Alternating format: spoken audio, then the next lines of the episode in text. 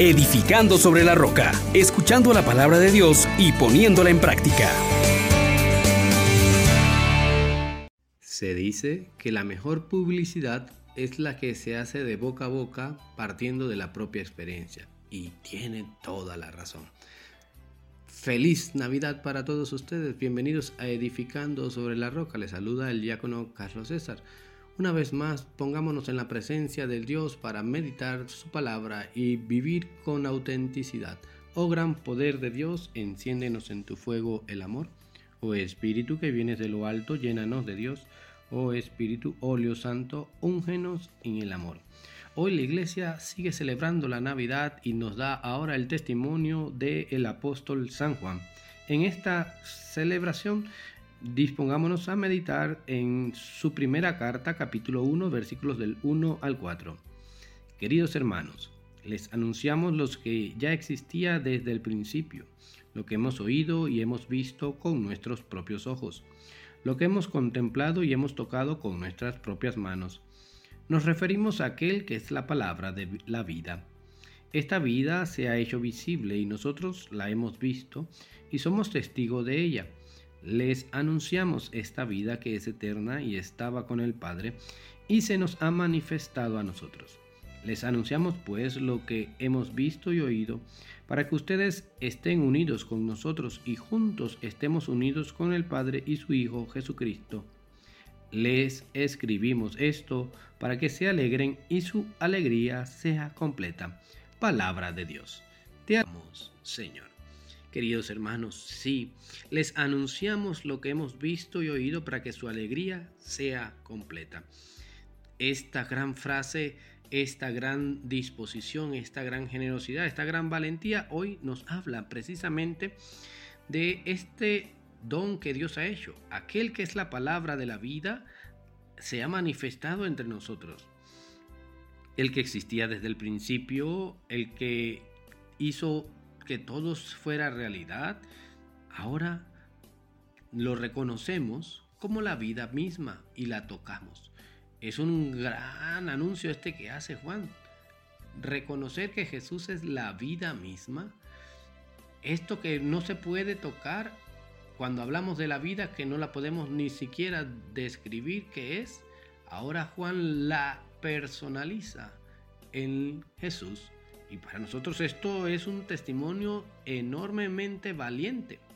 Poder declarar que el mismo Jesús ha dicho, yo soy la vida, y que luego Juan diga, Él es la vida, y nosotros que anhelamos la vida, deseamos tocarla, abrazarla, quedarnos con ella. Quédate entonces con Jesús. Este testimonio valiente es importante para nosotros. Y por eso hoy te invito a que contemples a aquel que se ha hecho carne y que ha declarado que Él es la vida. Hasta esta experiencia de tocarlo, de conocerlo, muchos hablan de Jesús, pero no lo conocen, no han tenido experiencia con Él. O también les anunciamos, como hace Juan, la manifestación de la escarnación. Ese que es la vida, el que hemos visto y el que hemos oído, se manifestó. Este que es eterno, ahora está entre nosotros, se ha manifestado.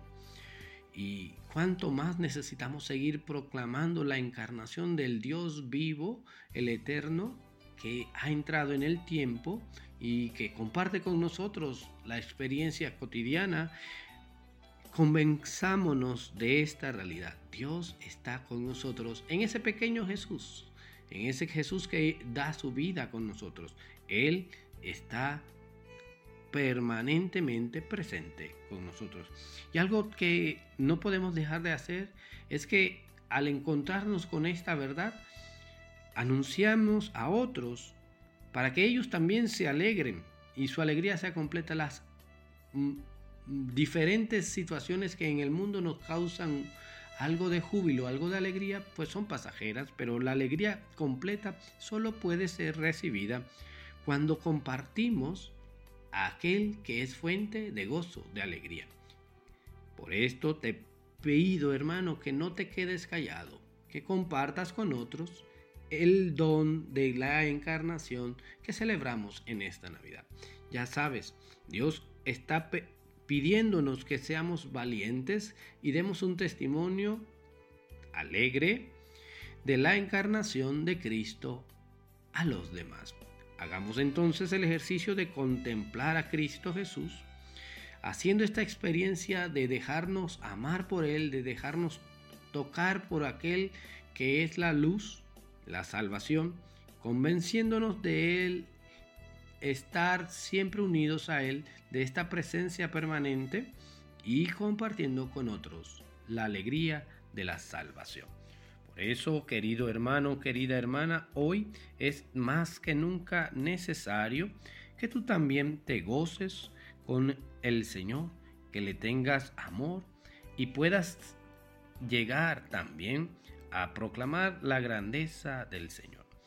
Que la paz de Dios, que sobrepasa todo anhelo y esfuerzo humano, custodia en sus corazones y su inteligencia en el amor y el conocimiento de Dios y de su Hijo Jesucristo nuestro Señor.